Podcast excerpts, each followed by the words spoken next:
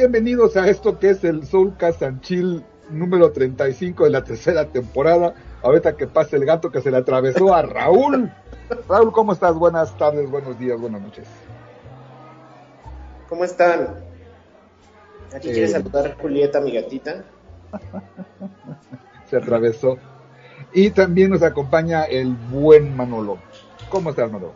Hola, hola, bien, bien, bien, muchas gracias. Aquí, listos para darle. Qué bueno, qué bueno. Hoy nos tocó puro tornillo, eh, nos dejaron las mujeres y este, bueno, que está muy enferma y también tuvo un compromiso, pero pues bueno, estamos haciendo la versión número, el episodio número 35 de esta tercera temporada y bueno, en estos casos de eventualidades, pues vamos a jugar otra vez a la ruleta rusa.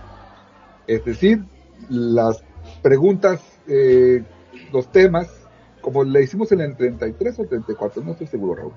Pero bueno, 33, de acuerdo. Eh, hay tres temas que cada quien escogió y, y, uno le va a preguntar a cada quien y cada quien tiene 30 segundos para pensar en, el tema y dos minutos para hacer eh, su disertación sobre el tema. ¿De acuerdo? Te noto nervioso, mándalo tranquilo, tranquilo, no pasa nada. No, no, todo bien, todo bien. Perfecto, este, te vamos a, juzgar de manera muy cruel, así ¿Cómo crees? Y empieza Raúl con el primer tema. Tienes que escoger tú, Manolo, un número de 1 al 3. Yo, no te preocupes, Manolo, yo elegí tres temas de los que todo hombre sabe, o puede decir algo al menos. ok, ok. Va, okay. Échale, a ver, échale el número 3. El número 3. Quiero, Manolo, que te tomes 30 segundos para decirme durante dos minutos tus mejores tips para lavar la ropa. Arrancan los 30 segundos. Ok. Si lo tienes antes, antes, si no, pues 30. Ah. Pues a ver, venga. ¿Listo? Arráncate. Dos minutos. Eh, pues. Eh, de los tips que, que aprendí de mi, de mi buena madre, ¿no? es de entrada pues, separar toda la, la, ropa blanca de la de color, ¿no? Para que no se te chingue al, lavarla. Cosa que debo decir que la verdad yo no hago porque me da mucha flojera, entonces yo se aviento toda la ropa junta. o sea, le, le, le, juego al vivo, aviento la de color, la negra y la, de, y la blanca en una sola lavadora. Pero sé que no debería de hacerlo, ¿no? Entonces ese sería como el tip, sí separarla. Porque sí, sí se me ha llegado a echar a perder una que otra prenda blanca que te queden camisas rosadas. O sea, Exacto. Este. Eh, cuando, cuando ya las. Eh, ¿Qué será? Las, las playas, justo las playeras blancas que ya están como muy. Acá, ya saben, del, de la axila. Primero echarles una lavadita a mano, ¿no? Así con su jabón sote en la pileta. Ah. Para que ya y ya que hagas ahí chingón la chambita, pues ya las echas a la lavadora para que se desmanchen bien. Porque si no, nomás no sale. Este. ¿Y qué otra cosa? Eh, bueno, pues el, el, el, blanqueador, ¿no? Siempre usar el, el, Vanish. Ahí yo tengo, tengo mis botellitas del Vanish para color, Vanish para ropa blanca, que a veces, como siempre junto a la ropa, no sé para qué chingados tengo de los dos, ¿verdad? Pero Ahí los tengo. este. Y. Eh, hijo, la verdad es que pues, no, no, no, no, tengo muchos más tips que dar para lavar la ropa, porque la verdad es que soy muy básico. La verdad es que no, no, tengo, no me tomo tantos cuidados como para, para eso. Mira, no te preocupes porque acabas de llegar a dos minutos. Dos minutos. Perfecto. Eh, perfecto, estuvo bien soreo. Fíjate que ahora con, pandemia, este, me la he pasado con dos tipos de prendas en casi cuatro años. Este, porque hace cuatro años que hago home office. Entonces, eh, cuando es época de frío, pues pijama. No me la, no me la complico, tengo suficientes pijamas para toda la semana. Y, este, y no sabes qué rico es levantarte con pijama, estar todo el día en pijamas y acostarte con pijama. y la otra es en ahorita que es época de calor, pues le paso yo de Bermudas. Todo el día ando en Bermudas y no sabes qué cómodo es. mientras más grandes, mejores. Después de que te levantes y tienes que agarrar de la, de la prendida para que no se te caiga. Pero como estoy todo el tiempo sentado trabajando en home office, pues bueno, para mí es más cómodo. Eh, me resulta muy difícil lavar pantalones. Es, es casi el hecho que casi nunca lavo mis pantalones porque casi nunca me los pongo en cuatro años. Salvo cuando voy a salir, muy raro, entonces le pongo un pantalón. Entonces tengo mis pantalones, creo que tengo pantalones hace como dos años que no he lavado. Pero me, me los he puesto como un par de veces. O sea, no están sucios. Digo, yo los veo, hoy ya tengo que lavarlos, pero pues no están sucios.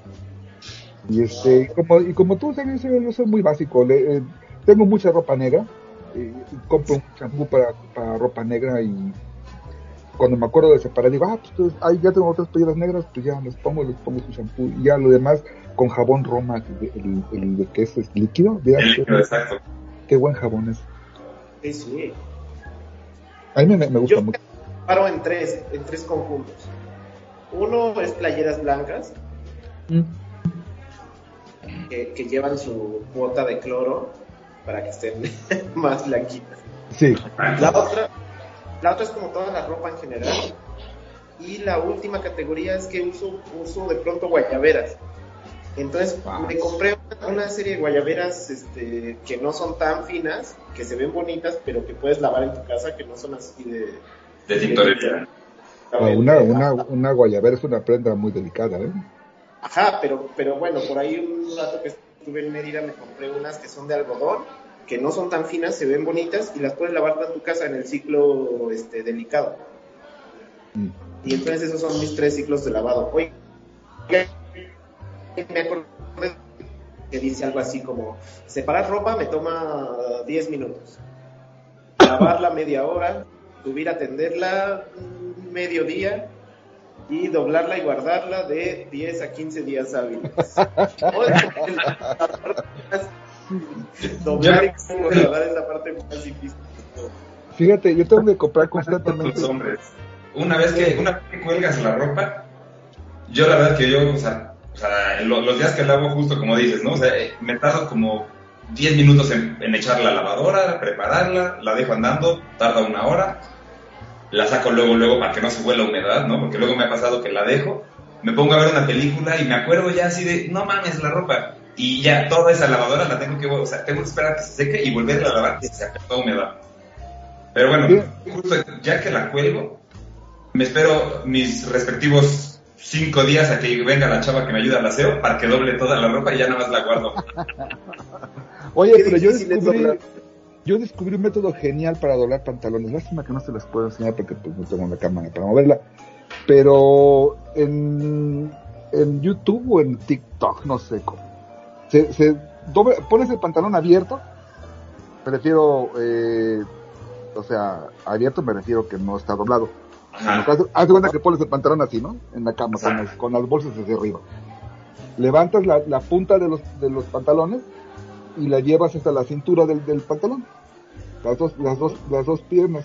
Y luego los doblas por el medio y das el doblez. Hombre, quedan perfectamente. Eh, eh, además, aquí tengo Suena- un doblado así. ¿Eh? Suena muy bien, suena que sí. Sí, De hecho, exacto. De hecho, yo todos mis pantalones, ninguno de mis pantalones los tengo colgados, todos los tengo justo así como do- do- doblados como en cuadrito. Así No, quedan yo sí tengo todos colgados. Así quedan Exacto, así. doblados. Bien. Y sí, y- eso lo vi en TikTok. Sí, la verdad es que Pero- a, mí, a mí me ayudó mucho porque me ahorra bastante espacio. ¿Saben qué, quién- siempre que me quise comprar? Eh, el- la maquinita esa para doblar playeras que sacaban los de Big Bang Theory. Yo la, Esa la es- tuve. La que usaba Sheldon. Ajá. Sí, ¿Y sí, qué no sirve? la que está- ¿Y si Yo sirve? la tuve y no es. También da hueva, ¿eh? Fíjate que yo pensé que con eso ya no me iba a dar más hueva nunca doblar la ropa, pero Ajá. no, sí da mucha hueva también. Incluso te- teniendo esa tecnología de punta. Pero sí. Pero sí es fácil. Sí, sí, facilísimo. Como la Ah, pones entonces- pa, pa, pa, la, la siguiente. Ah, pues Son tres, tres, tres placas que tienes que girar. Pa, pa, pa, y ya, está doblada perfecto. Sirve para pantalones, sirve para todo. Yo, yo sí me la voy a comprar, ¿eh? Me, me hace falta porque mis playeras sí. Todavía no puedes- encontrado un método La rápido. puedes hacer también con cartoncito, por ahí en, bueno, en esas, esas épocas en Estamos co- como que te quedaste congelado, Raúl. Sí, Se, se- se quedó pasmado. Sí. Sí. Ah, ahí sí sigues, sigues congelado. Pero bueno, en, en lo que regresa Raúl, eh, si quieres pasamos a la siguiente pregunta, que es la que me tienes que hacer tú a mí. ¿De acuerdo? Yo, o sea, yo a ti, no. Yo, yo tengo que escoger un número del 1 al 3 de tus temas. Exacto. A ver, a ver si Raúl ya regresó. Ah, no, ya, de hecho ya cortó. Igual se fue a, se va a reubicar. Vamos a esperarlo unos... Sí, nos no. minutos. ¿Qué pasó, Raúl? Apagué mi cámara para ver si la voz mientras Ajá. me acerco al modelo. Ah, ok, ok. Eh, bueno, pues échale con la número 2. Ah, esta vez está divertido. De tus peores pedas. De mis peores pedas. Mira, ahí lo, lo, lo difícil va a ser encontrar una que haya sido peor. Pero este... Exacto, o sea, piénsale, cada quien tendrá como su definición de peor, no tiene que ser algo malo, simplemente a lo mejor una un blackout, algo, no sé. Fíjate que... Bueno, tengo dos. Eh, ya son 30 segundos, a ver. Tengo, tengo, tengo dos. eh, en donde yo crecí, en Santiago Tuxtla, eh, teníamos una, una banda rival. Eh, eh, nosotros no éramos de broncas, éramos muy tranquilos, eh, mi grupo de amigos y yo, pero pues nunca falta, ¿no? Que tengas a alguien a, a- a que no, que no te, que, al que no le eres agradable o de plano, o de plano que te caga o, o- o que te cagan. Y en una ocasión eh, fuimos a, una, a un baile, pues empezamos a chupar, pero cuando eres joven crees que el vino se va a acabar o te tomas como güey, ¿no? Exacto. con, con el tiempo aprendes a, a- a- a- a- a apreciar el alcohol. A disfrutarlo. Exactamente. Y qué pena para los que sean alcohólicos porque pierden ese, ese, pues vamos a decirle placer, ¿no? Pero bueno, Sí. el, chiste, el chiste es que me puse bien pedo. Y entre mi pedera, pues veo que están allá esos cuates, ¿no? Y digo, no, ahorita yo voy a hablar con ese cabrón para que se acaben los problemas. Y ya todo muy dice, güey, no mames, vas a, se va a armar la bronca. Y digo, no, tranquilo, no sé qué, no sé cuánto. Y este, en, en, en mi rancho en- hay una, una feria, eh, la feria de julio, y hay este, van muchas cantinas eh, rodantes, Ajá. ponen sus carpas y ahí venden cerveza, venden pollo rostizado y todo mundo tiene que parar ahí en algún punto de la pera de la madrugada, ¿no? Pues ahí estábamos. Y este, yo me acuerdo que me paré y este, y me la acerqué y evidentemente pues todo el mundo se paró, pensé que iba a ser la bronca, algo así, y digo, no, pues yo quiero, ¿cuál es el problema? ¿Por qué tenemos estas chingadas broncas y no sé qué? No me acuerdo qué tanto le dije. Total, que me acabé yendo con la banda contraria a seguir chupando. y todo el mundo pensaba que pues me iban a dar una, ma- una madriza. Pero no, güey, y, y me acuerdo que estaba con como cuatro o cinco dudes que eran, pues realmente eran muy contrarios a nosotros. Ah, pues, ahí en un pueblo muy chico, pues todo el mundo se conoce, ¿no? Ah, no me acuerdo sus nombres, pero, ah, tú pinche zancudo, ¿no? Ah, y el otro, ¿qué onda? Pues, ya, y acabamos en la peda, muy de copas.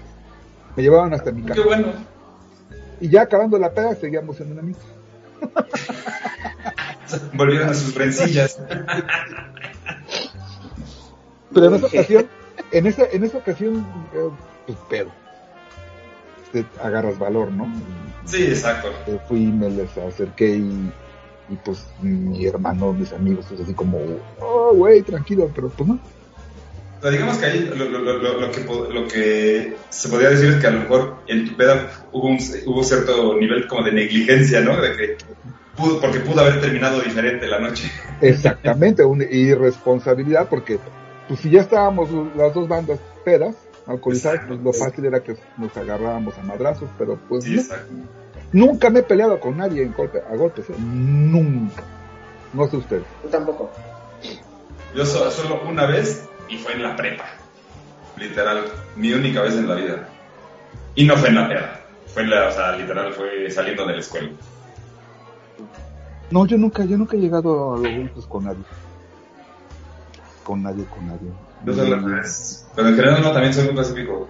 Este, y fíjate, yo de, de, de las pedas, yo solo un, un, hay, hay, una que me acuerdo mucho que, que sí terminé muy mal. Digo, he tenido, como dices, la verdad es que tenido muchas pedas, ¿no? En las que te, termino con blackouts o lagunas y así. Ah. Pero me acuerdo una todavía en el, cuando estaba en el Bulldog de acá de Revolución. Uh -huh. Iba yo con, con mi novia de ese entonces. Este, uno de sus amigos era mesero y ahí nos estaba atendiendo bien chingón y todo eso. Pero la verdad es que yo no me llevaba mucho con sus amigos. Entonces, pues la neta es que yo por mi parte dije, pues voy a poner una pedota. ¿no? Y me la puse, ¿no? Pero, te, o sea, me, me, puse tan, o sea, la neta sí me puse tan pedo, que te, así, de repente me, me, sentí mal y así en plena mesa me dieron ganas de guacarear. Pero por guacarear nuestra mesa, me volteé y le guacareé la mesa a los güeyes de al lado. No jodas. No, pues, obviamente llegó el, o sea, el amigo de mi novia, o sea, el, el chavo estaba de mesero, y chinga así de, no, a ver ahí, como, como para tranquilizar los ánimos, a limpiar y todo eso. y agarré y me dice así de, güey, este, ven, ven, ven, ven, vámonos, este, también jaló a mi novia, y nos dijo, ven, güey, ya este, sálganse por aquí, nos llevó por una salida especial. Me dice, ¿por qué estos güeyes sí te, sí te quieren poner en tu madre, güey? Me dice, entonces ya mejor vete y no te salgas por la puerta normal. O sea, nos llevó ahí como por una puerta de empleados, algo así. Yo así de, no mames. Entonces, creo que esa sí podría considerar como de mis peorcitas. Nunca me, la, la, nunca me había pasado eso, o sea, hacer el, el, el, ridículo de esa manera. Wow. Yo les voy a contar que no sé si lo sepan, no sé si Tania les ha contado, pero yo mido 1.65, 1.64 sin zapatos. Ok, no, no, no, no sabía. Tania mide como 12 centímetros más que yo, por ahí, ¿no? Entonces está chistoso. Bueno, nada, la cosa es que mi hermano mide lo mismo, o menos. Y un día vamos a una fiesta y yo traigo una chamarra que era de mi papá, que había muerto unos años antes, ¿no? Ajá. Entonces la dejo en la mesa, este, no sé qué, ultra pedísima nada, que ya nos vamos, nos vamos, y yo saliendo del lugar digo, uy, la chamarra, esperen, voy por ella. Y el cadenero, obviamente de tres metros y medio, de, ¿cómo ves que ya no puedes pasar? Y yo, ¿cómo ves que sí, hijo de tu puta madre, sí puedo pasar, no sé qué? Bueno, mi hermano y yo, mi hermano y yo, un palumpas, cantándole un tiro a un güey que medía, o sea, si mi hermano se paraba encima de mí, todavía el güey era más alto. No mames. ahí, ahí gritoneándole. Yo le dije, mira, ¿sabes qué? Ahorita estoy bastante pedo y no entiendo, pero si vengo mañana en la tarde y mi hermano me interrumpe, todavía es una anécdota familiar muy linda. Y él dice, porque va a venir, ¿eh? Va a venir. Entonces estábamos ahí de idiotas necios hasta que el güey entró, sacó la chamarra y dijo, así estaba. Y yo todavía le dije, no que no estaba, pendejo, así todavía insultándolo, ya que me había dado mi chamarra y no sé qué. Bueno, la verdad es que fue muy divertido, pero, como dices, Manolo, pudo haber acabado muy mal. Sí, porque esos cadeneros no tienen nada de buena fama. Así ha, ha, ha habido gente que acaba en el hospital por esos güeyes. Sí, sí. Sí, sí, ya Pero yo creo que, que él estaba consciente de que estaba borracho, ¿no? Sí, seguro. Y, que, y yo creo que también de que, de que, por ejemplo, ahora que coincidimos en que jamás nos hemos peleado, que igual seguro no sabemos cómo cantar un tiro, ¿no? igual, sí, igual, yo creo que mismo de haber dicho, no mames. Con que le ponga el brazo así. Listo. Igual que, me... sí sabe, sí sabe, también sabe leer qué tan seria es la propuesta, ¿no? Sí, exacto. Sí, a lo mejor o, lo... que verdaderamente quisiera la bronca, suelta el primer madrazo, así, sin, sin decir a Claro. claro. Mi papá decía que había dos, había dos cosas que saber en la vida. Una era aprender a nadar, y otra es aprender a manejar. Eso es básico en tu vida, ¿no? Pero yo diría, pues también saber pelear, ¿no? Porque pues tú nunca sabes en qué momento vas a tener tú que, de, que defenderte de, de algo. A lo sí, mejor tú sin proponer. Sí. Uh -huh. Y pues yo creo Pues que es que- Yo he necesitado manejar como necesidad así de salvar la vida, pero nadar no ni pelear. Pero igual son habilidades que estaría bueno tener.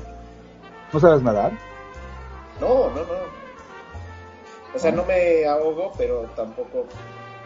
O sea, sí necesito ayuda si me caigo en alguna lanchita o algo. Yo, yo justo, este, para manejar, la verdad es que también sí, sí, sí le he aplicado, sí, sí alguna vez eh, me ayudó para poder este, salir de ciertas situaciones, pero la nadada, una vez sí, me, sí, sí, sí, Wow. no, no soy buen nadador, la verdad es que de hecho soy muy malo nadando, pero una vez sí me salvé, por, por lo poquito que sé de nadar, sí me salvé eh, justo en Acapulco, que me metí, eh, justo me en la pedita y todo eso, me metí un chingo al mar y de repente ya no, pues allá estábamos bien pinche adentro. O sea, un amigo y yo, estábamos muy adentro y yo dije, la madre. Y empecé a nadar, a nadar y a nadar y sentía que no salía porque el agua me, me seguía jalando. No mames, me entró una pinche desesperación porque hasta mi cuate me dijo, no, no, no, yo mejor me quedo aquí este, y espero ahorita como que a lo mejor venga alguien o lo que sea, ¿no? Porque él sabía flotar muy chingón. Yo no, yo dije, güey, yo no sé flotar, güey, yo me quedo aquí y chingo a mi madre. Y nada, y literal, me tardé un chingo, regresé sin pulmones, sin brazos, sin piernas, pero logré llegar a la orilla. Y por mi, mi cuate que se que, que decidió quedarse ahí más tranquilo, a la mera hora sí tuvo que entrar un pinche salvavidas por Entonces sí dije, no, o sea, sí, sí es, una habilidad, la neta, creo que muy básica que, por ejemplo, yo creo que a todos mis sobrinos, a todos los que están llevando a clases de natación, de, natación digo, qué bueno, porque la neta es que sí, sí te puedes salvar. Bueno, eh, nadar es bracear, ¿no? Pero bueno, flotar, si saben flotar, no, no saben flotar. No, de, o sea, de hecho yo puedo, o sea, te puedo nadar, pero si me dices quédate quieto en un lugar flotando, no ¿De puedo. dónde? Es pura respiración. Sí, o sea, yo lo sé, pero no, o sea, nunca, apre- nunca aprendí a hacerlo. Entonces, Y no hay que mejor desplazarme que quedarme flotando. ¿Cómo, Raúl? Que no hay que hacer mucho, solo estar tranquilo. Claro. O sea, no pueden hacer un muertito. Ah, sí, eso sí. Sí, Eso eso es sí. Sí, eso sí lo podría hacer así como que dices, bueno, pues ya mejor me quedo aquí, pero... Sí, pero, y ahí- ¿A dónde te lleva la corriente? Ah, ah, bueno, ok, ok, sí, ya. En mar sí es, es- es difícil. Ah, exacto. Eh, pero, por ejemplo, en donde yo crecí, estábamos llenos de positas y de ríos. Ah, llenos. O sea, tú podías, eh, podías elegir ahora ir a, a, a- a ver dos aguas. Estaba el otro, eh, los chaneques. Estaba Poza Larga. Híjole, había como- cuatro o cinco ríos o pozas alrededor de mi ranchito donde en estas épocas de calor, pues te ibas al río. Entonces, este, pues sí, ahí nos las pasábamos en el río, nos pasábamos a, a robar unos mangos verdes y con chile chiltepín también silvestre, hacíamos nuestros picos de gallo ahí en, en una hoja de, de, de esas hojas, no creo, creo que no las conocen, pero son una- unas hojas muy grandes que la, gente cuando llega les agarra de paraguas. Cuando te agarran Ah, así la, la lluvia, ¡Wow! pues, ahí picábamos el, el, el mango verde Qué chile, y con chile chiltepín, que es chile chilpaya, que se da en todos lados. Ahí decíamos, no faltaba quien llevara sal y que se agendaran, se agen- agen- se agendaran unos limones igualmente hurtados y hacer pico de gallo. Pero bueno, así es, muy bien, muy bien, estuvo, estuvo chido. Ah, ok, te toca a ti, este, Raúl, escoger un número del 1 al 3, Yo quiero el número. ¿Cuál pediste tú? el 3. No, ah, no, yo, el tuyo, ahorita tú, tú, me, tú dijiste, el, pediste el 2. Ah, yo pedí el 2, ok, ok. Sí, pediste el 2. Ah, bueno, entonces yo pido el 1 para que sea 3, 2, 1. Ok, este, tienes 30 segundos para que pienses en algo relacionado con el atún. Ok. Con el atún. Ajá. Ok. A la hora que tú digas si quieres pensarle más. Ya, ¿no? ya, ya, yo lo sé ¿Ya? todo. respecto a Eh, todo. Perfecto, pues ahí está ya. Arráncate con dos minutos. Miren, les voy a contar que hace alrededor de dos años, no, ¿verdad? De tres años, cuando se corría por ahí el rumor de que había un virus por ahí que les estaba dando a unas personas en Asia. Pobrecitos, que la pasen bien, ojalá que no llegue acá. Pero empezaban a decir, miren, creo que nos vamos a encerrar dos semanas. entonces yo, este, fanático del cine y el videojuego de zombies, dije, mira que estoy más que capacitado para esta situación.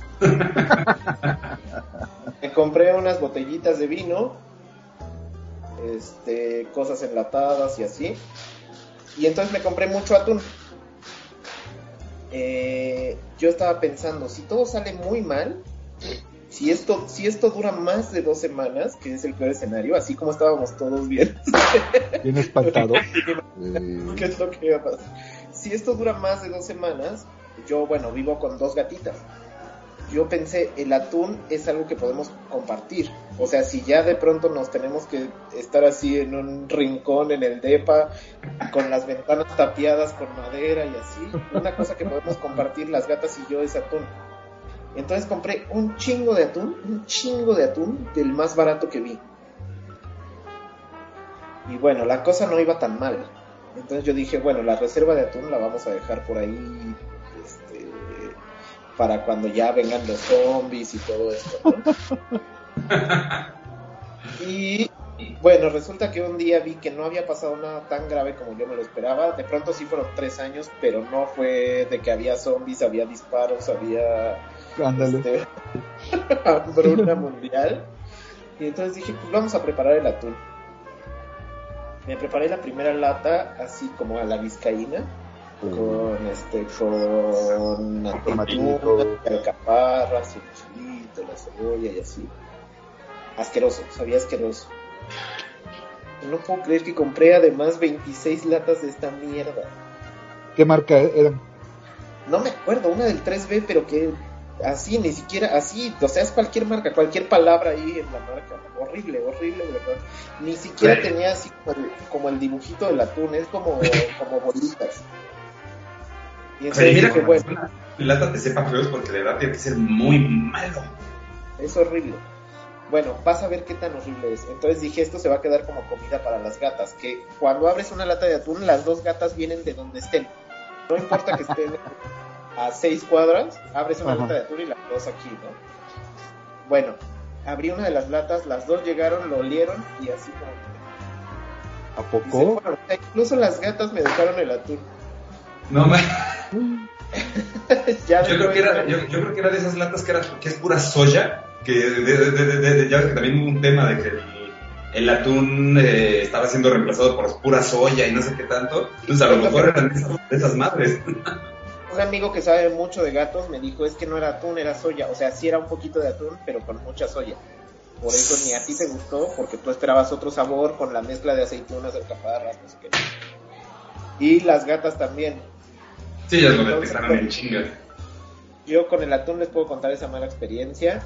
Este, de pronto salió así entre sándwiches, entre que venían amigos y hacía como un dip de no sé qué y ya borrachos. ¿Y salieron Pero bueno. las latas? Sí, sí salieron. Y este, y bueno, para finalizar mis dos minutos les puedo decir que acabo de descubrir que hay que el proceso para cortar el atún se llama ronqueo. Y tiene que hacerlo una persona muy, muy especializada. Ah, sí.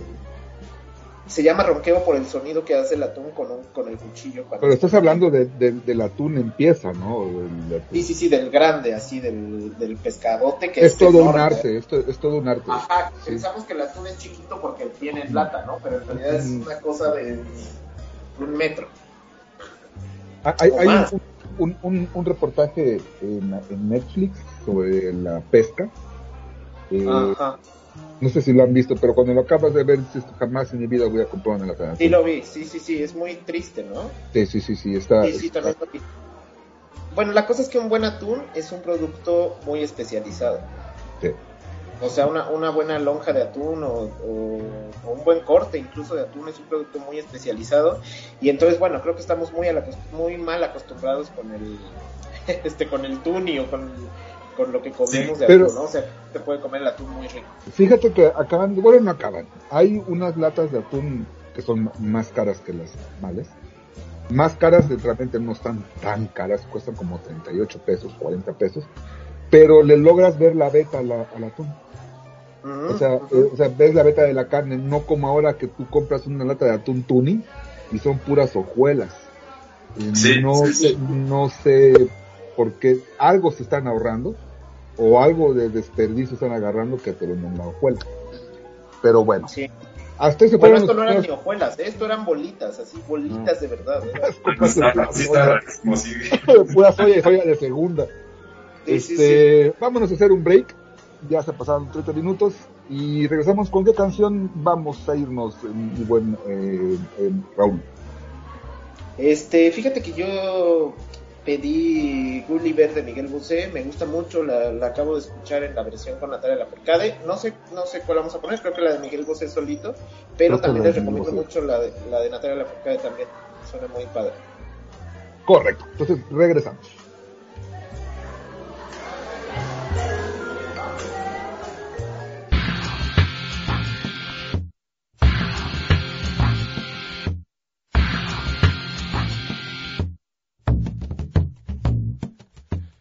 Esta noche eterna busco un resto de mi sol. El mundo que recuerdo, vida, vida, como todo se apagó. Pensar que pude haber salvado. Quise ser Gulliver y nunca fui Gulliver.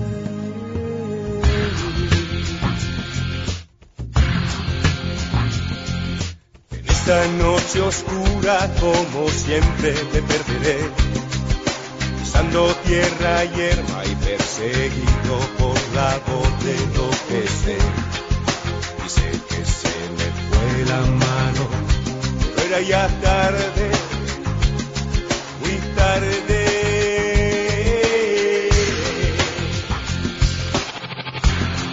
Y grito herido, uno que está en mil pedazos, uno que cae en el olvido, inútil, pequeño y perdido, y grito herido, no, tan fuerte y tan desesperado, tan grande, solitario y vencido, inútil, pequeño y perdido, y grito no, no.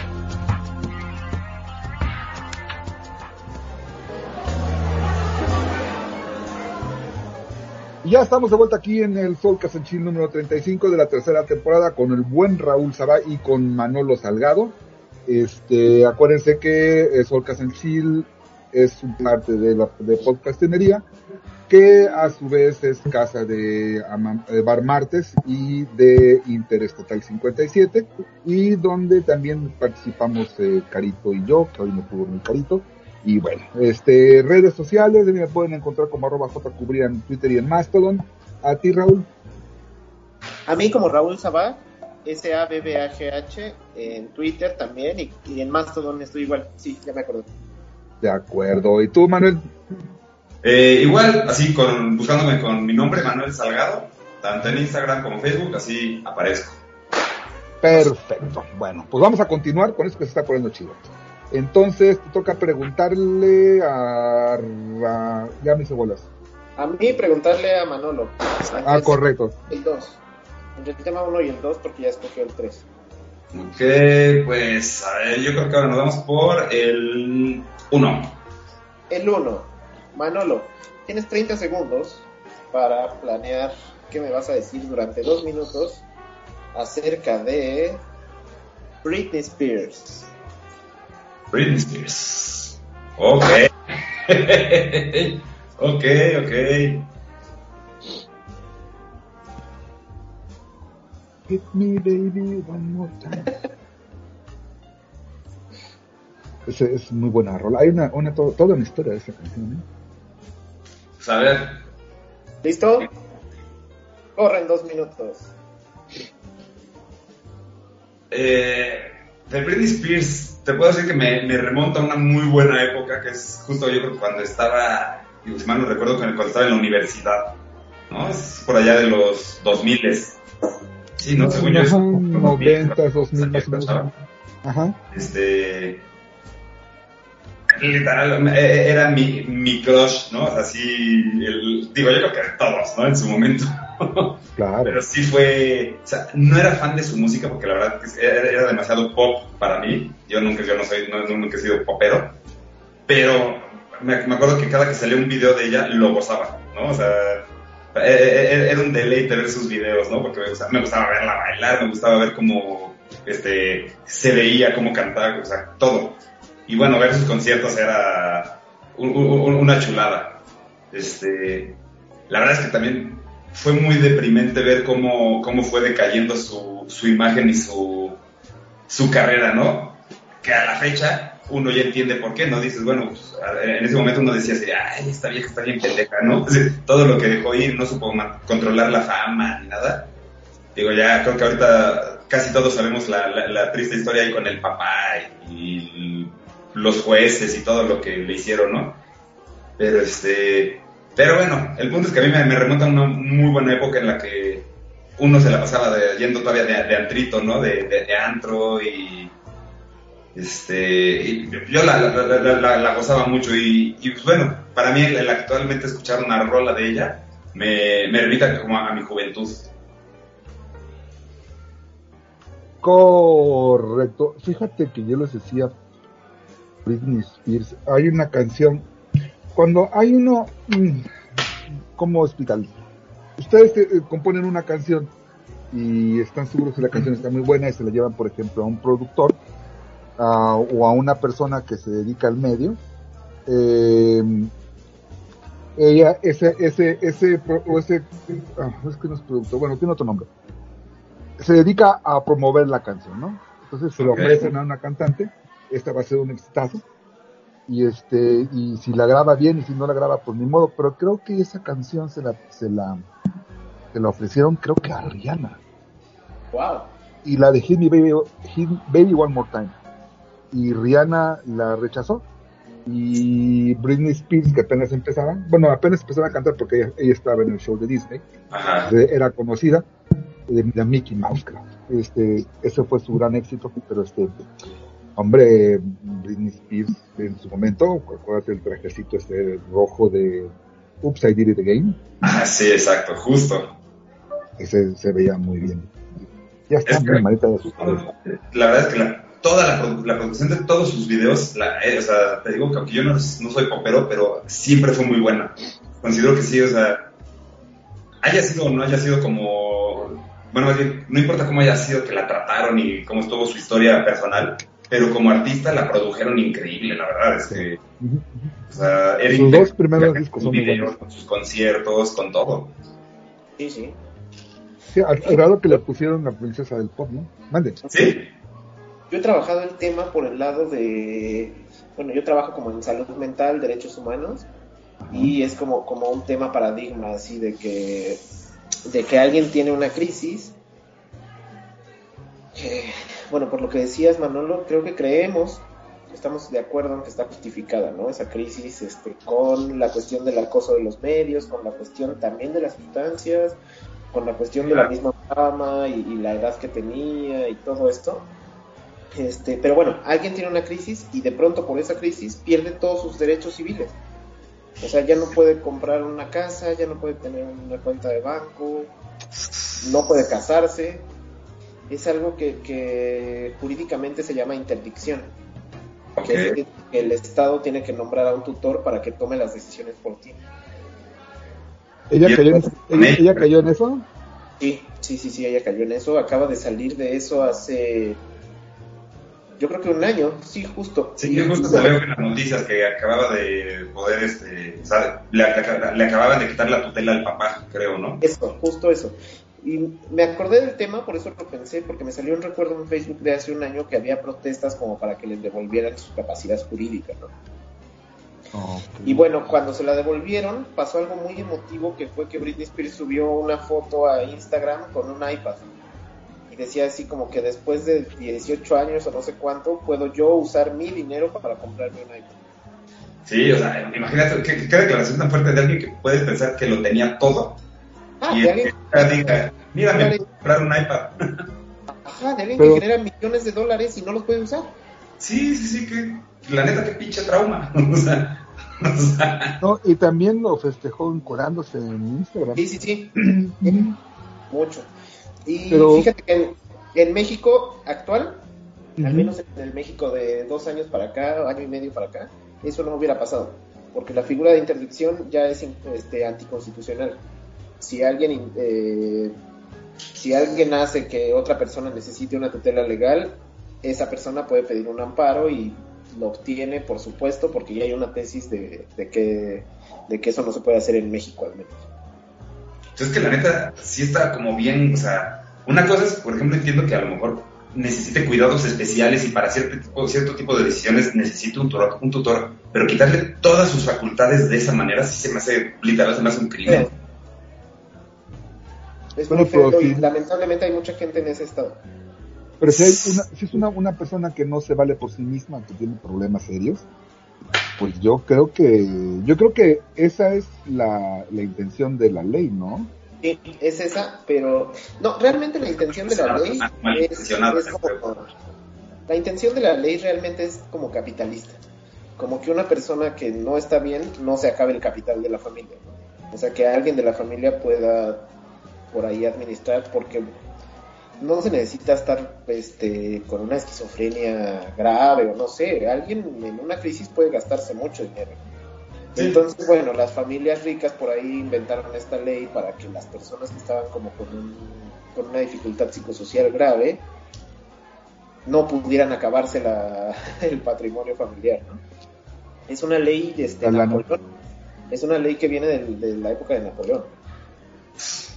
Pero bueno, ahora se logró, se logró este, sus- sustituir esa tutela legal por algo que se llama ajustes razonables.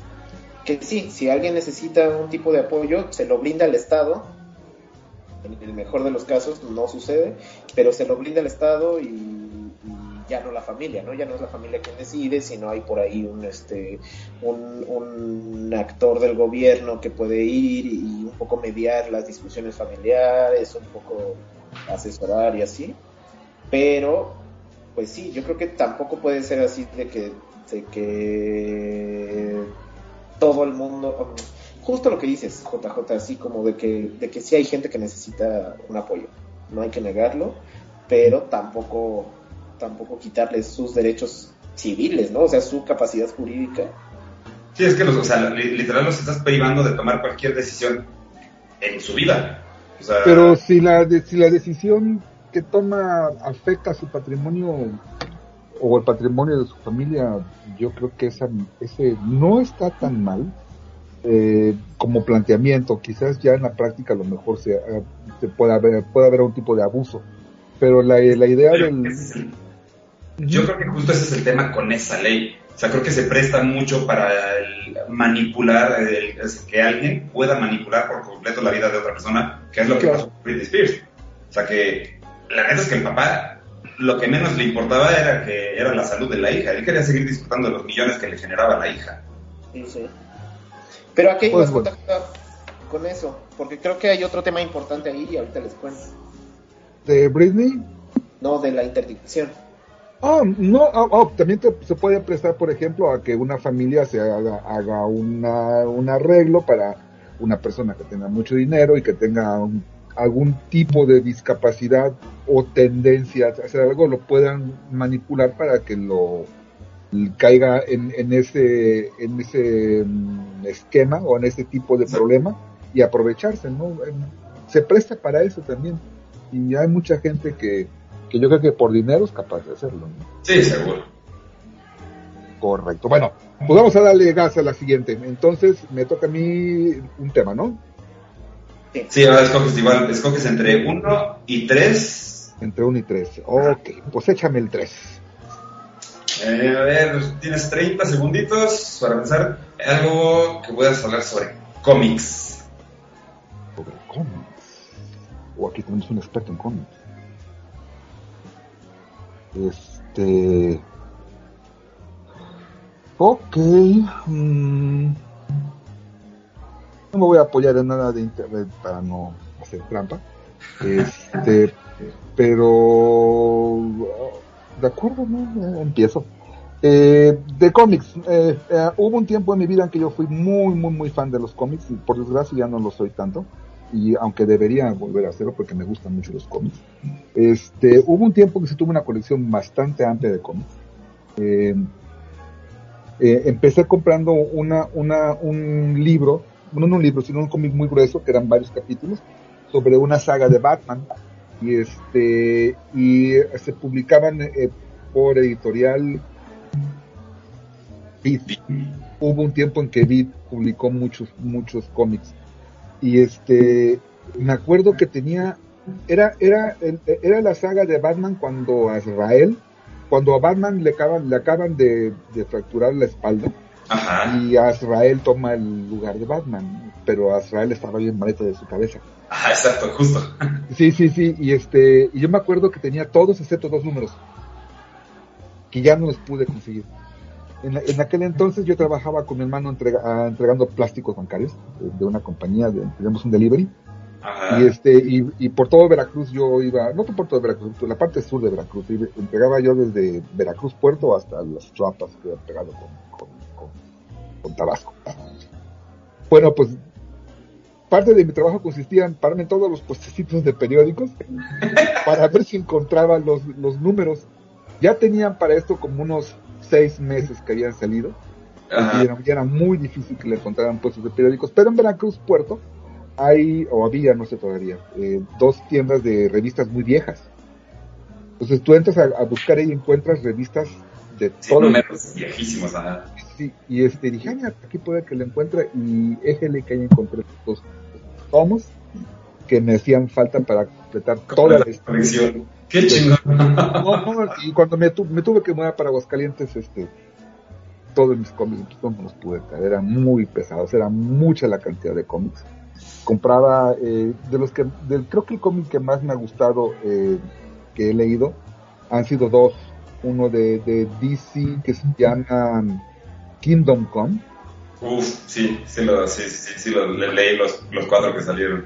Ah, e- ese y de y del mismo es que el dibujante te- parecía que eran como como dibujos de los testigos de Jehová. Ajá, Así, más o menos. Había otra versión de Marvel que se llamaba Marvels. Ajá, Eh, en, en Kingdom Come ya estaban ya estaban los superhéroes muy viejos no ya estaba Batman y, y Superman y la Mujer Maravilla ya, y ya no me acuerdo que alguien lleva a pasear este a creo que Superman y le muestra lo que es el mundo ya sin los superhéroes ¿no? ajá, exacto. Pero en el de Marvel, eh, me acuerdo y me gusta mucho ese, ese, ese, ese cómic.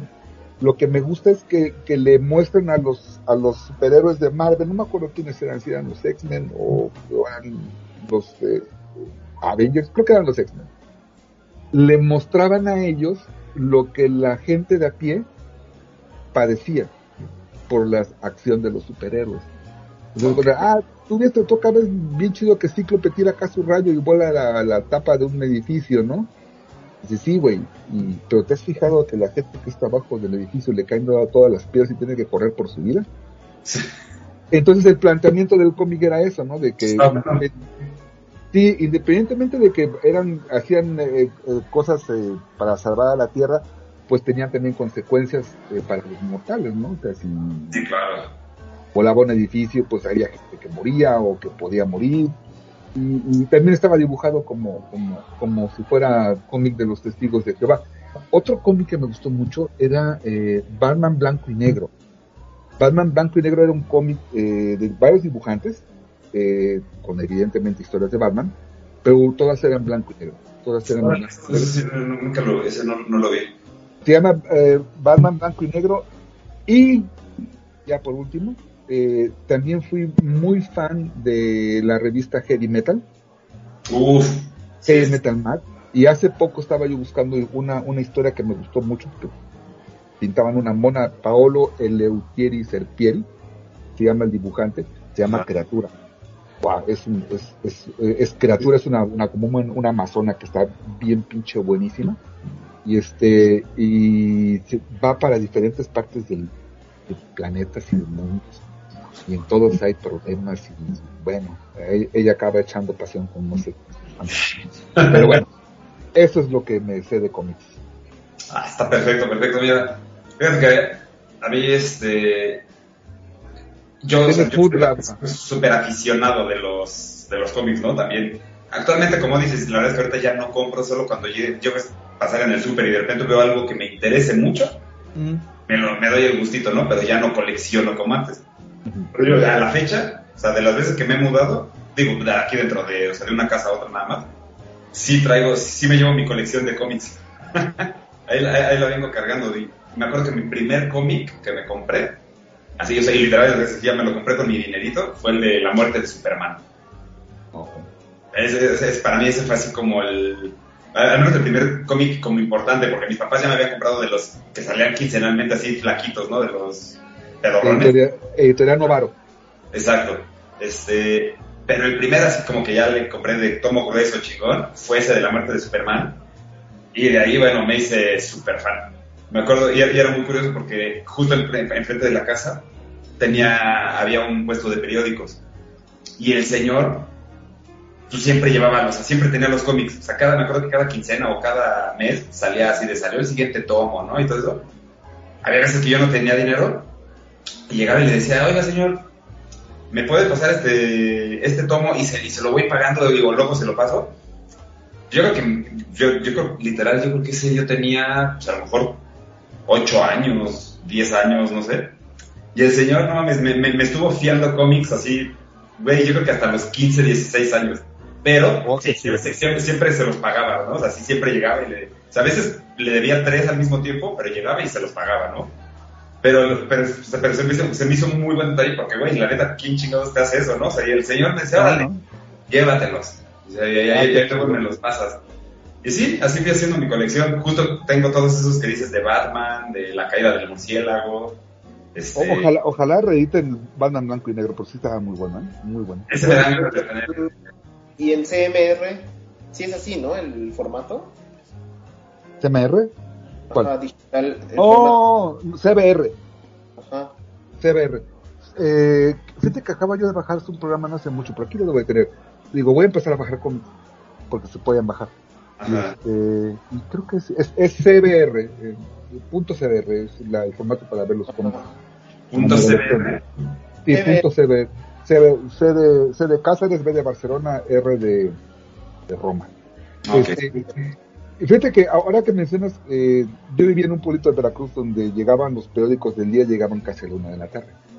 Tú querías comprar, por ejemplo, el Universal o el Excelsior del día, tienes que esperarte como a la una, porque llegaban de México en los camiones en el ADO. Y este, y siempre yo, eh, con los señores o las personas que tenían puestos de revistas en mi pueblo, que eran dos, a uno le compraba yo de adolescente mis revistas pornográficas, ya más grande compraba ya todos mis cómics y mis periódicos. Pero siempre iba yo a un, un cliente constante de ellos. Y había un tipo que puso su revistería y compró un cómic, eh, eh, pero de formato grueso, y Ajá. nunca se, le, nunca se le vendió. Y me dijo, costaba, y este estaba caro, te voy a hablar que de hoy quizás unos 300 pesos, Y, y no se le vendió y me dijo, no, te, te lo dejo en 50 pesos, llévatelo. Ok, cambia, me lo llevo, era la historia de O, dibujada por Paolo Eleutier de Serpieri, que es uno de los dibujantes que yo más admiro. Ok. La, la historia de O es una historia erótica bastante, bastante buena. Es una historia de sadomasoquismo, de sumisión, pero con el trazo de, de, de Paolo de, de, de Serpieri, pues, para hacerlo más corto. Y me hice de ese cómic que es una, que era una joya. Mira, y, y por 50 pesos. Sí, sí, pues nunca se le vendió. Dijo, pues llévatelo por. Y yo tampoco sabía, pero ok, ya cuando lo vi que digo, ah, la historia de O, dije, wow. era, era muy, gráficamente era muy explícito, ¿no? Sí, sí, sí. Yo, yo de niño tuve muchos cómics. Como que mi papá me compraba así, me compraba. Y me los daba. Unos los leía, la verdad es que otros no. Otros sí decía, ah, gracias papá, luego. ¿No? Pero bueno, igual por ahí, este, la muerte de Superman, la caída del murciélago, también los tenía ahí. De pronto un día mi papá me compró Killing Joke. Oh, Así, de que, de que mi papá toma así a los 10 años. Es una novela muy fuerte y está, y está- Sí, eso está bien fuerte. Para, para, para niño está bien fuerte. y esa Bueno, la, la, la dibujó Henry Miller, ¿no? Sí, sí, sí. Sí, creo que sí. Porque mi papá era un lector empedernido y entonces quería, quería este, traer, no sé, ese, ese hábito también y nos compraba lo que pensaba que, que queríamos leer, ¿no? La verdad es que yo disfruté mucho los cómics, pero sí, de pronto tenía cosas que no sabía tampoco, que qué es lo que tenía en las manos. Sí, sí, Pero sí. bueno, este, Memín, también leí muchísimo Memín, muchísimo. Familia Burrón y un cómic que se llaman Fantomas. Como no, la amenaza elegante. Mi tía era la traductora. ¿La qué? ¿Ah, sí? Ajá, ¿Era traductora de Fantomas? ajá. Editorial Entonces- Vid. Sí, sí, seguro era editorial Vid. Entonces, pues yo tenía todo el todo el acceso a Fantomas que quisiera. Sí, ¿no? Fantomas no era mexicana o sí. Yo creía que era Según yo. mexicano. Yo, yo, ta- yo también tenía esa idea, pero bueno, si necesitaba Bueno, traductor. entonces, entonces mi tía, si eres mexicana, entonces mi tía era parte del, del equipo de escritores. No sé, porque era, era traductora de unos cómics y parte del, epi- del equipo de escritores de otros. Entonces, bueno, pero yo me acuerdo mucho de Fantomas, de que mi tía llegaba siempre con Fantomas, así, a lo bestia, ¿no? Siempre teníamos acceso a todo Fantomas. Lo que me gustaba de, de, de Fantomas es que todas sus ayudantes tenían nombres de horóscopo, ¿no? Géminis, Yo me Leo. Sí, sí, todas sus ayudantes, que tenían un chingo de viejas, todas dibujadas con las proporciones que se dibujan en los cómics, Ajá. tenían, tenían nombres de signos zodiacales. Mm. Una, una era Acuario, otra era Géminis, otra era, no sé, Pisces y... Ese se me acuerdo de Fantomas, la, la amenaza fantasma de Calimán, que me dicen de Calimán. Claro. Calimán, que para mí que Calimán se me tocaba Solín, pero bueno. Vámonos con la siguiente pregunta, Raúl. Te quedas atrás congelado. Ahí, ¿qué tal? Este, eh, sigues congelado. Sí, o sea, sí, sí te oímos bien, sí te escuchas bien, Sí, pero, pero, ok, sí, el que nos que ve. Si nos escuchas y te escuchamos, no hay ningún problema. Ahorita se va a Sí, componer. sí escucho. Perfecto, pues te tocan el 2 o el 3. Quiero el 3. El 3. Híjole. Bueno, corren 30 segundos para que me expliques, digas o elabores algo acerca de la metrosexualidad. De la metrosexualidad, ok. Sí.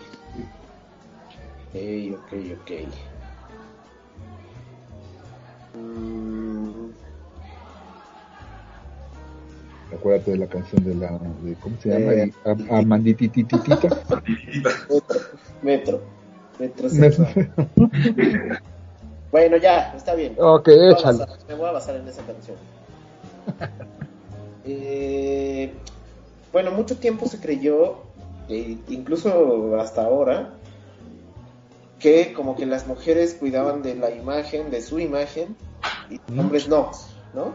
O sea, era como, era como bastante chistoso eh, que un hombre se comprara una crema, ¿no? Una crema así de- para la piel. Un, un mectante. Ajá, claro, está este meme de que las mujeres shampoo para, digo, este shampoo, jabón para la cara, jabón para el cuerpo, jabón íntimo, jabón para los pies, jabón para las manos, no sé qué. Y el hombre, este, jabón, el mismo jabón, y dice cabeza, cara, patas, piso, perro, Sí, sí. Sí, trastes, sí. todo, ¿no? Como que, como que la misma sociedad así patriarcal le empujó a los hombres a que realmente su imagen no importa, incluso su cuerpo no importa. O sea, tú puedes, este, eh, y de lo que hablábamos, ¿no? Fumar un chingo, tomar muchísimo, este, comer mucho y realmente un hombre no, no necesita como mandato social cuidar mucho de su cuerpo. Eh, igual en las peleas, ¿no? Volviendo al otro tema también. O sea, vamos y a ver, a ver de cómo nos toca, ¿no? No importa tanto el cuerpo de un hombre pa- para el hombre, ¿no? O sea, nos educan a que no tiene tanto que importarnos nuestro cuerpo. De pronto hay generaciones que, que tratan de cuestionar eso, pero también se va a un extremo, ¿no? Así de que. De que, de que esta gente que, que llamamos metrosexual hace como unos años eran hombres que, que de pronto ya cuidaban más su aspecto que las mujeres. No digo que las mujeres deban cuidarlo más, digo que, que estábamos acostumbrados a eso, ¿no? Y entonces de pronto este, hay, hay hombres que cuidan muchísimo su aspecto, mucho más que el promedio de las mujeres. Incluso se crea un mercado para eso. Hay un, Correcto. este, un maquillaje que, que es así como para reducir esta, las bolsitas, ¿no? Las ojeras. Ajá. Y bueno, se llamaba así como, como pintura de guerra. O sea, no es maquillaje, esto no es maquillaje, es pintura de guerra. O sea, Es verdad, las personas le cambian el nombre y. Claro, por, Sí, es por cuestiones de marketing. y es lo mismo que vende Mary Kay, pero acá se llama pintura de guerra para que lo compres, ¿no? O sea, no vas a comprar Mary Kay, no vas a, no vas a pedir al catálogo porque, pues no, no, mejor este pintura de guerra. O por ejemplo, el, el, eh, como, como esto que llaman skincare, como el cuidado de la, de la piel, de la cara y todo eso, que a los hombres no les importó por décadas, ¿no? Y ahorita hay como, como que después de este fenómeno de la metrosexualidad se fundó todo un mercado al respecto. Y entonces ya hay marcas de, de cosas para hombres, ¿no? Como de, de mascaritas de estas negras que te quitan los puntos negros, de- incluso de, de aceititos para la barba, o sea, ¿quién de nuestros abuelos iba a, una- a usar un aceitito en su barba? Estás escribiendo. Bueno, en mi caso, en mi familia hay gente con barba muy prominente, como la de JJ, ¿no? Entonces, por supuesto que nadie usaba nada, era como te crezca. Como te- Además, es Sí, una tradición- crece y, y jaboncito nomás para cuando te bañas y tan tan. Ajá, además es una tradición este, muy árabe, muy judía también, que la barba es como te sale. Así no importa. Un, un árabe no se preocupa de minoxidil aquí para que se te cierre, no sé qué. No. Te voy a enseñar mi, mi kit de cuidado de barba. Bien. So, Wow. Tengo esto, que es una plancha para lasear la barba. no, Sí. Tengo lo mejor que es esto. Eso es cuando, cuando te vas a Para rasurar, cortarla, claro. te pones acá y ya te hace la forma. Y tengo mi bálsamo para la barba. Porque dije, si me voy a dejar crecer la barba, no quiero que sea una barba que esté bien cuidada. Sí, sí, claro. que se vea bien. Exactamente. Y no sé, no sé si se vea bien, pero o- o- esta semana, bueno, todos los fines de semana me, me, la- me- me doy una arreglada de la barba. Ok. Y este, se alacia, se, le pongo su bálsamo y ya parece que va tomando forma. Muy bien. Oye, y además esto nos trajo las técnicas que usaban, bueno, nuestros, bueno, no sé, mi papá, ¿no? Este, generacionalmente, de, de ir con el barbero, de la navaja Sí, a la antigüita. puesta y así. Corre. Y te ponen acá tu, tu manta, tu toalla caliente. Caliente. Mi Ah. papá, mi papá era notario público, eh, en un pueblito muy chiquito. Entonces era como una figura ahí muy prominente de la sociedad. Al, al viejo no le iba mal, iba muy bien. Este, mi papá no iba a las peluquerías, mi papá llevaba el peluquero a la casa. Wow. Y este, y, do- ¿cómo se llamaba el peluquero? Don Quinto, ¿qué le decían Quinto? Y yo me acuerdo que cuando, cuando le, le hacían a mi papá, él, él no usaba barba, él usaba bigote, pero el peluquero sacaba una cosa, como una tira de, de manta, larga como de más de un metro, y ahí afilaba su navaja. Yo me acuerdo que eh, to- totalmente antihigiénico, porque con la misma eh, navaja cortaba también, de- perfilaba el pelo de nosotros y de mi papá. Pues era el de la época, pero bueno, eh, pero ese, ese era el cuidado que él se daba. Y él, se, él todos los días puntualmente se levantaba a rasurarse. Y ya, mm, de vez al- una vez al año se hacía una mascarilla de nata con miel, que yo me la comía, porque estaba bien buena, pero él se la, él se la ponía y ya. Ese, ese era el cuidado de una persona pues ya de una generación muy, muy antigua, pero mm, ahora, eh, como dice Raúl, yo creo que a partir de la metrosexu- metrosexualidad, que yo creo que ya no hay metrosexuales, Sí, ya, creo que se eliminó por lo menos como, el, como ese término, ¿no? O sea, correcto, sí, y ahora ya hay binarios y no binarios, o en mi rancho le siguen diciendo putos, pero bueno, este, totalmente fuera de, y bueno, totalmente eh, incorrecto este, políticamente. Este, ahora vas al súper y, y en la parte del- de los de los rastrillos hay toda una, una, una serie de artículos para el mantenimiento de la barba Sí. y cosas para el cuidado personal de los hombres. Ahí sí. Hay para todos. Se- se- seguimos estando los, los- la verdad es que los, los hombres simples, yo, yo, yo, por ejemplo, yo sí soy, o sea, hace, rato lo describiste perfecto, Raúl.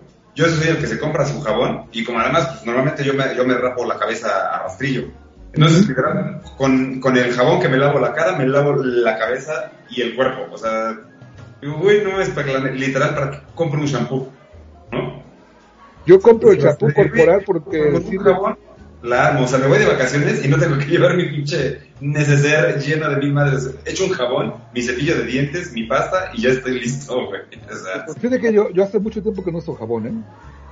Uso shampoo corporal.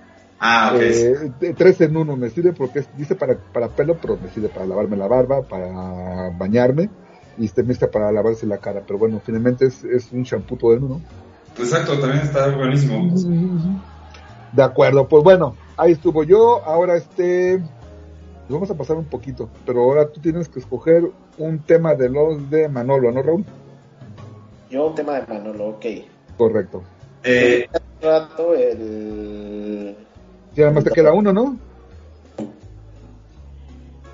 pero normalmente más bien Raúl me preguntaba a mí, ¿no? O sea, yo más bien yo le estaba escogiendo temas a él. ¿No? Sí, sí, yo te digo más bien qué tema, qué número. Ah, correcto. Ya nada más queda uno, ¿no? Sí, ya nos queda uno. Ah, ¿cuál es el 3, no? Sí, pues si ya nada más queda uno, da igual que sea el uno. o sea, no veo la diferencia. Ok. Raúl. Sí, sí, queda uno, ¿no? O sea, Sí, sí. Yo le te- entonces yo te voy a decir, el... no, creí que yo le tenía que preguntar un, un número. No, a- pues si ya nada más queda uno, pues Ok, entonces te queda el número 2, Manolo, ¿Ok? que es que me digas todo lo que sabes acerca de el embarazo psicológico. Ay, cabrón. cabrón. El embarazo psicológico. En mujeres son hombres. En lo que quieran. Yo creo que para la próxima. Ok. Pues, pues a ver, venga, venga. Vamos. Listo. Eh, pues mira, la verdad es que respecto al embarazo psicológico, en honestidad, yo nunca he conocido a una amiga, mujer o, o sea, bueno, sí, una mujer cercana a mí que lo haya, este, no, no, no sé si se le diga padecido o que, o que, o que haya tenido esta condición. Me ha pasado, sí me ha pasado mucho, por ejemplo, con perritas. Con perritas que he tenido, es muy cagado porque ellas sí, o sea, sí les ha pasado y más de una vez. Y es de que empiezan a tener todos los síntomas de que están preñadas. Empiezan a lactar, se les, se les hinchan las, este, como todas sus tetitas y se les infla la panza. O sea, les, les empieza a colgar. O sea, de- de- y obviamente lo raro es que pues, no, han, no han sido cruzadas, ¿no?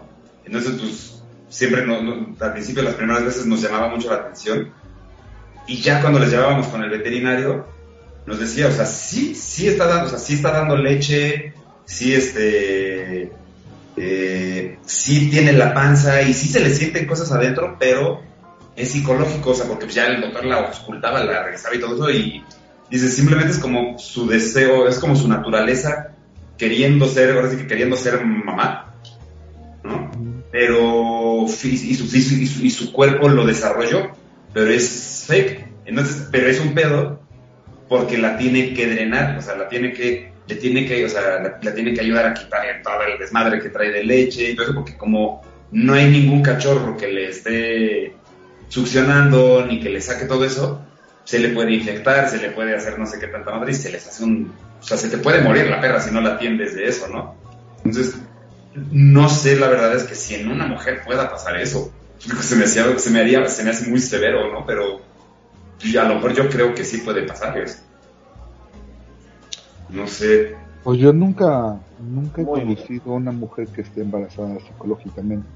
Había un, un- una anécdota de una persona que, le, um, no me acuerdo cómo era, pero total que la, la, eh, la defensa de ella de algo, pues decir estoy un poquito embarazada, Un poquito. un poquito embarazada. No me acuerdo bien de la, de la- de la anécdota, pero esa fue, esa fue la expresión de ella, estoy un poquito embarazada.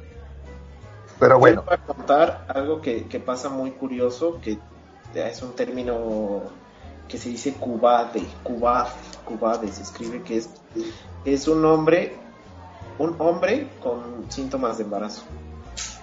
Ah, en la madre. Ese síndrome normalmente pasa cuando la pareja está embarazada. Sí, y fíjate que eso tiene una, explicación. Eh, a- a- es- a- me imagino que han escuchado frecuentemente que ay, los dos están chipis porque ella está embarazada. ¿no?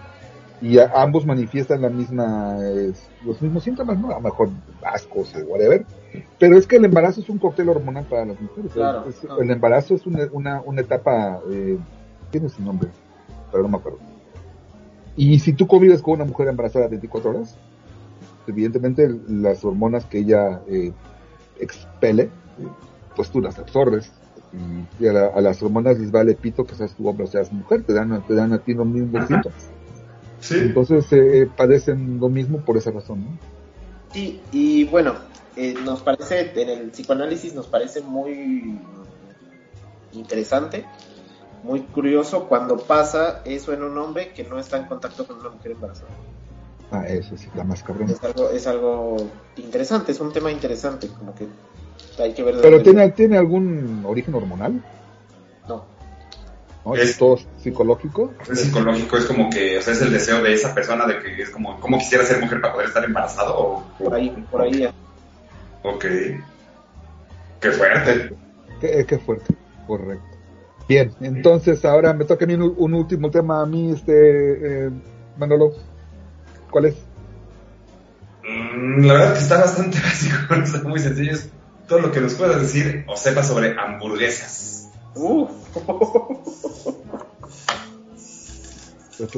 Ese, ese- tema es mío. Las hamburguesas. Ok, no hay que empezarle mucho. La- las compradas, las mejores hamburguesas son las de Five Guys. Eh, sin duda, sin duda. ¿Las En? México, Five Guys. Cinco tipos. Eh, todavía es una franquicia que no ha llegado a México. Yo las comí en Canadá. Las comí en Canadá frecuentemente. Son las mejores malditas hamburguesas que te puedas comer. Empiezan muy básicos con pan y carne.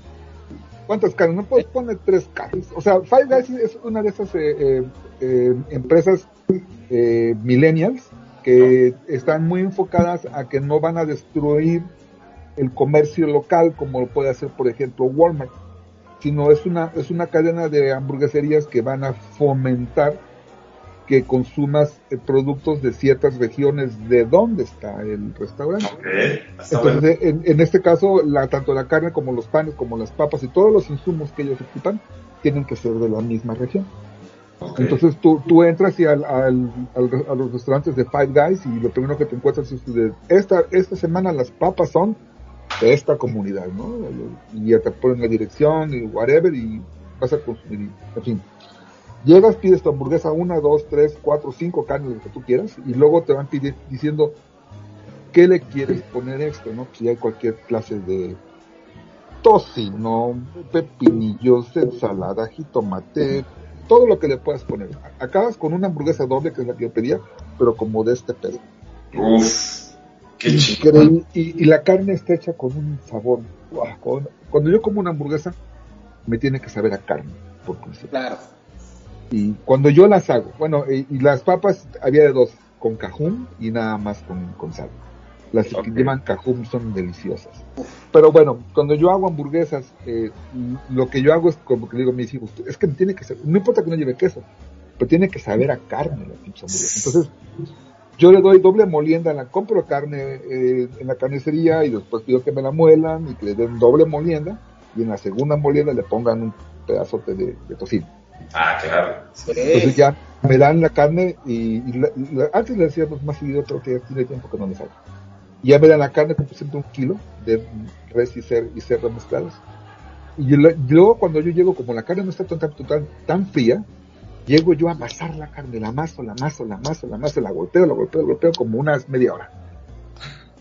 Entonces me queda como en consistencia de puré de papa, la carne. Wow. Ya nada más agarro un, un- una cosa enorme, una bolota de carne y ya nada más medio de la plano y a la parrilla. mira. Wow. Así te gusta hacer artesanales. Ya na- sí, ya nada más le pongo su sal, su pimienta y listo. No, no, no tienen que llevar más. Le pones mayonesa al pan y te- son unas señoras hamburguesas. A mí me, me fascinan y las hago gruesas. Que me gusta. Sí, sí. Me gusta consumir mucho carne. Sorry. Esa es mi, mi experiencia con las hamburguesas. Sí, yo, yo, yo opino igual. A mí, hay, hay hamburguesas que a a mí no me gusta eh, cuando te, te dan tu hamburguesa y la carne es de este, de, o sea, de este grosor. Sí. Porque te, te sabe más a, a jitomate, cebolla, lechuga y todo eso, la, la- la hamburguesa, que, que a carne, ¿no? Y, y, por ejemplo, justo tengo un amigo que no, no, no, no sé si lo han, si lo has tú visto, este Raúl, que estás aquí en México, que se llama El Gringo Naco, que es un... ¿Sí? Sí. Ah, bueno, justo eh, es un amigo, yo este, lo conozco desde hace varios años. Hace unas hamburguesas que de verdad, o sea, no mames, babeas, o sea, de- de- de- como que dices, güey, no quiero, o sea, quiero ser gordo toda mi vida, ¿no? Te, te hace unas carnes de este grueso, ¿no? Este, y, y además él siempre te recomienda, ¿no? O sea, digo, te las, al final te las da a, a- a tu gusto, pero siempre te dice, güey, por lo menos pídela a término medio, o sea, ni siquiera tres cuartos, es, te la recomiendo término medio, ¿no? Claro, claro, claro. Como Pero tiene que ser. tiene unas combinaciones en donde, por ejemplo, digo, no sé, de las que ha, ha llegado a hacer, porque siempre está como innovando y cambiando sus hamburguesas, ¿no? Pero yo me acuerdo que probé, una de las que le probé, era así, el, el madrazo de carne, luego le ponía pork belly encima, le ponía eh, tiras de panceta, pero grueso, así, o sea, chingona, y mac and cheese encima. Wow.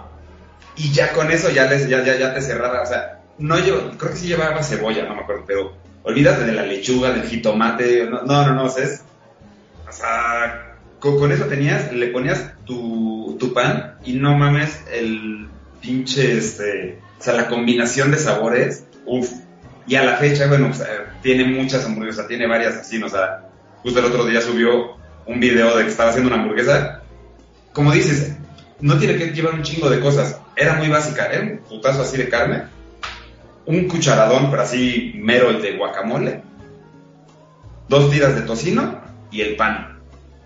Y Ah, no, sí. mames, pero de, de verla, o sea, babeaba. Y la verdad es que si algún día vienes a México, te recomiendo que, que pases ahí. Está, tiene un, su local está en, por Ejército Nacional.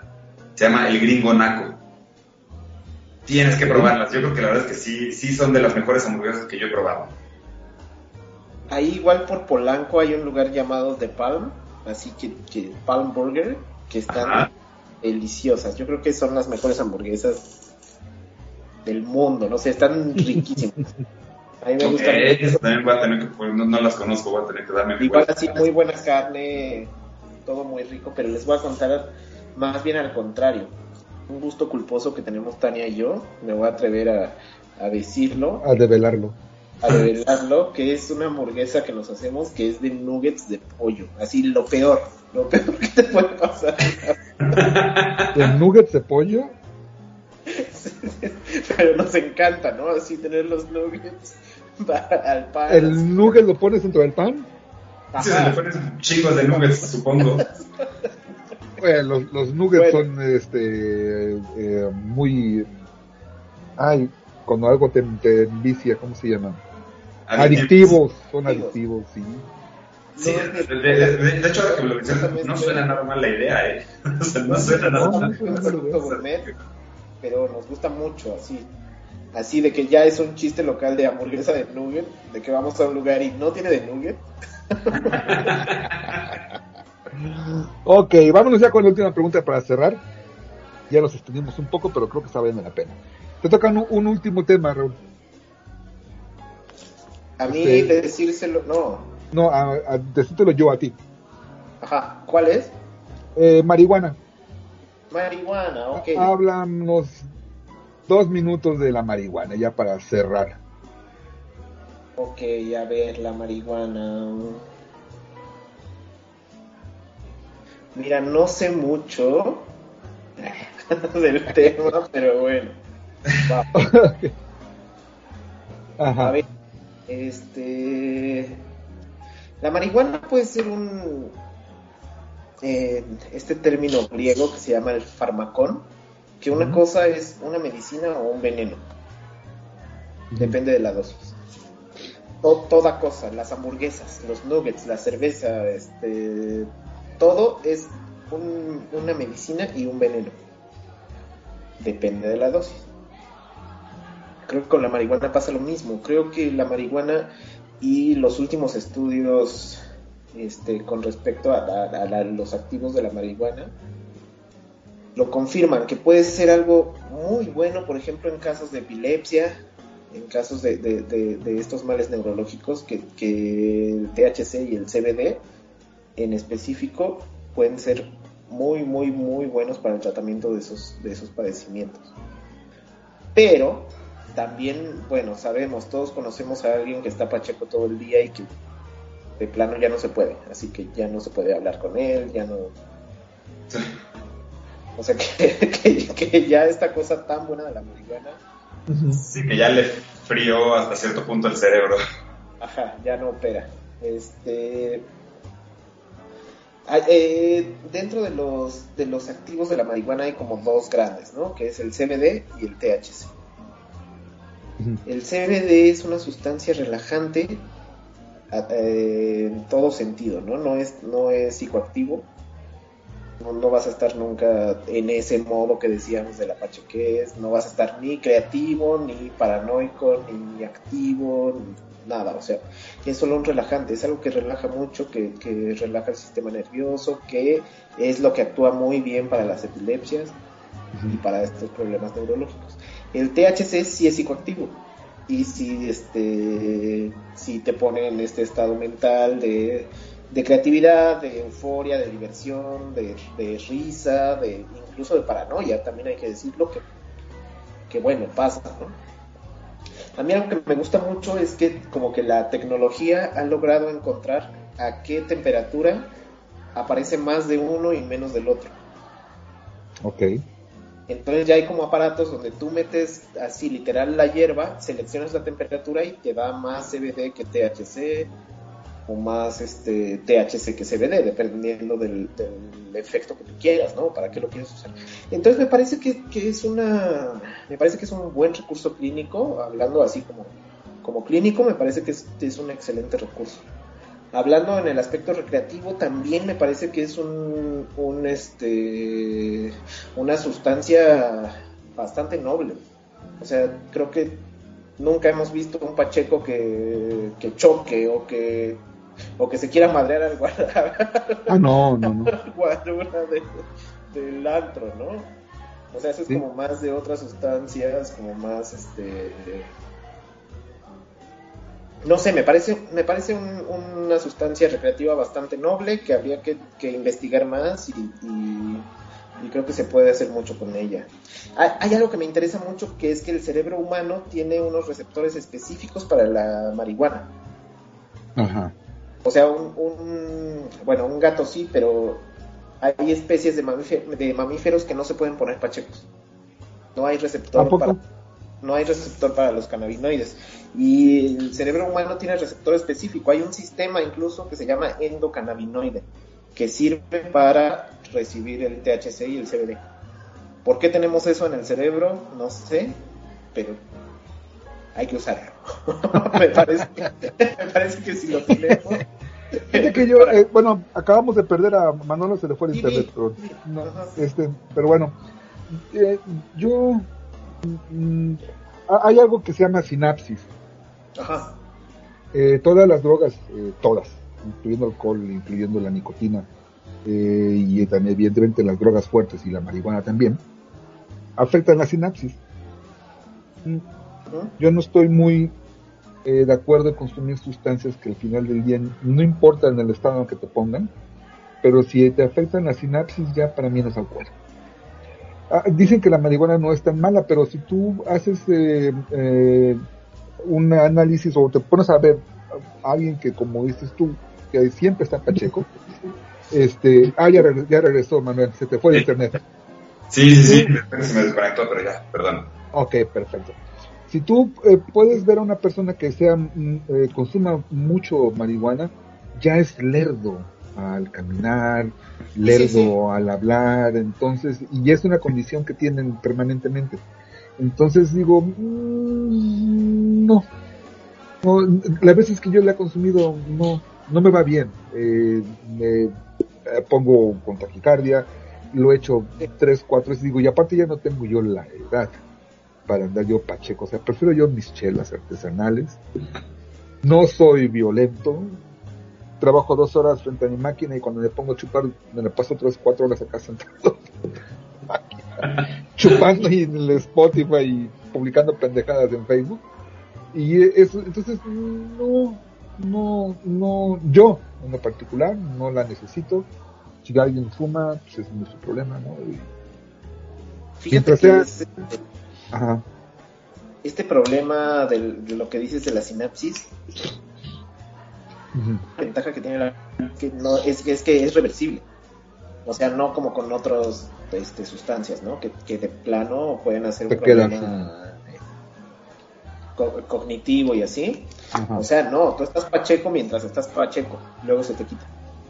No es como que no es como que te vas a quedar así o que, o que vas a tener, sí, a la larga, pero estamos hablando de 20 años de consumo, sí puedes tener problemas cognitivos, pero la verdad es que esa- es muy noble en ese sentido, en que tú puedes fumar cada fin de semana, cada dos semanas y no te va a pasar nada, ¿no? No- Además de que no hay una muerte hasta ahorita, este 11, ¿lo qué es? 11 de marzo del 2023, nunca una persona se ha muerto por sobredosis de marihuana. No, no hay manera de morir por eso. Cuando yo vivía en Canadá, tenía un compañero con el que yo trabajaba, este, que el tipo era, pues no era esquizofrénico, era como, tenía problemas muy severos de conducta. O sea, era un tipo casi, casi de dos metros, completamente fornido y con unos pinches brazotes, pero era muy desmadroso, pero cuando no fumaba marihuana en las mañanas todos los días, el tipo andaba como en estado de alerta y como mm, no sé a qué se dedicaba acá en México, pero pues, evidentemente a algo Algo lo Sí. tenía tranquilo. algo le ocasionó eso, ¿no? Entonces, cuando Claro. fumaba marihuana y se compraba unos papeles de marihuana que eran los king size, o sea, una cosa así espantosa. Y se fumaba un cigarro de esos todos los días en la mañana, antes que el café, se echaba su cigarro de marihuana y andaba tranquilo todo el día.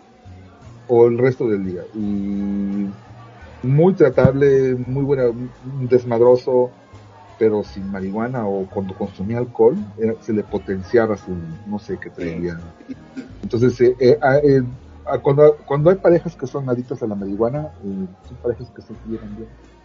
Y por el Sí. contrario, pa- parejas que son alcohólicas, eh, ahí sí hay más problemas. Claro, ajá. Este, sí, sí, sí, además ese caso que nos cuentas es como el caso así, este, del libro, ¿no? De que una cosa de que una cosa muy fuerte muy paranoica muy este muy Paranoica es agresiva, la... Ajá. muy agresiva se acomoda con un churrito diario Sí. que el vecino piense lo que quiera al menos yo no estoy loco no yo no estoy enloquecido buscando problemas no sé qué me parece que que hace falta investigación y hace falta legislación al respecto Yo creo que hace falta legislación. También hay que decir que consumo de marihuana en personas muy jóvenes sí tiene efectos cognitivos, de, de- de deterioro cognitivo fuerte. Ah, Quiero decir, personas de 13 a 15 años Sí, es. consumiendo, Pues están sí les, muy. causa- para- sí les, sí les puede causar un pedo. Tampoco es la fórmula, pero sí les puede causar más pedo que si nosotros nos, nos fumamos un churro. Claro. De acuerdo. Pues algunas palabras, Manolo, antes de despedir respecto a la marihuana. Pues fíjate, yo conozco, sí conozco varias personas que, que, lo, que lo fuman de, de manera regular, ¿no? O sea, así como, como parte de su día a día, ¿no? O sea, no es como de cada semana, ¿no? O sea, es como de parte de su día a día. Y yo, ah, hay algo, o sea, son personas que perfectamente, o sea, no tienen problemas ni nada, o sea, la verdad es que están bien. Solo en ambas, una, ti- un- una tiene mucho más tiempo consumiéndola que la otra, pero en los dos, en, la- en estas dos personas, sí he notado algo muy característico. A uno de repente ya le dan unos ataques de tos impresionantes. Y, no- es que fume, sí, o sea, tabaco. Él es, fuma pura marihuana y con su pipita y todo eso. Pero es que, o sea, él le, le da el golpe y agarra el... y le vuelve a dar el golpe. Y tú así de, "Sas, cabrón, güey. Y muy seguido tiene problemas ya de, de, de, de, voz, de ronquera. Pero ronquera severa, de que hay días que nos dice, güey, hoy no voy a poder este, estar en la junta porque literal no traigo voz. Él se lo atribuye a otras cosas. Pero a mí se me hace muy peculiar que, o sea, él, o sea, siempre que fuma, tose espantoso. Y a la otra persona que conozco es muy deportista y todo eso, pero también fuma. Y siempre que fuma, o sea, cuando, cuando me toca ver lo que le da a- al churro, o sí, normalmente al churro o a la pipa o lo que sea, eh, o sea, tose, tose, pero, pero tosen feo. Entonces digo, esa, esa parte es la que sí creo que, no sé si sea un común denominador en todos los que fuman marihuana, pero al menos en ellos dos, yo sí lo he detectado. Sí, Sí, hace mucho daño. Sí. hace daño. Pues hay, hay bueno, otras formas de consumo. Está como el bong que enfría el humo y ya o sea, Ey, lo el pasa bong. por agua, Ajá, no te por hace agua. daño. o, o los vapes. Los vapes exacto. parecen muy buenos. O los brownies. Porque no tienen ese efecto del, del, del humo, de la tos, del irritante. Exacto. Incluso ya también están las gomitas, ahorita la- las gomitas que te las den con CBD, de, de, de CBD o de THC, o sea, tú puedes escoger qué, qué es lo que quieres, ¿no? Pero, o sea, creo que sí ya, la neta, creo que, o sea, si lo hacen por alguna razón, creo que sería mucho más saludable para ellos o más factible el, el- el- el irte por una de estas opciones que el estar fumando todo el día, ¿no? Porque la Sí, que porque ya la, la, la combustión es lo que te hace daño. Yo creo que falta, le- en México falta legislación, porque en Estados Unidos y en Canadá, donde ya son legales la venta de marihuana, el, el valor del mercado de la marihuana es increíble, ¿eh? Es increíble. Y además allá, en un mercado regulado, sabes lo que estás consumiendo, ¿no? Correcto. Aquí puede ser, híjole, me he enterado de, de mezclas de lo que quieras, ¿no? Marihuana con orégano, Con- no sé. Con alfombra. Sí. De acuerdo. Pues ya llegamos al fin del episodio, se nos hizo de hora y media, pero bueno, creo que valió la Uy, de hora y media. Pero bueno, este, y les agradezco mucho a Raúl y a Manuel haberme acompañado hoy. Este, qué en gusto, este, qué lindo. en este, en este And Chill eh, de preguntas y respuestas, que se me hace muy aceptado. Y bueno, ¿con qué canción nos vamos, eh, eh, Manolo? Eh, nos vamos con eh, es este rolón de eh, que para mí mi gusto es de, de los mejores de este grupo es de, de Metallica y esta canción de One. Correcto. De mi lado, no, no resta nada más que agradecerles. Nos vemos la próxima semana en el Soul and Chill. Pásenla bien. Bye. Chao. Ay.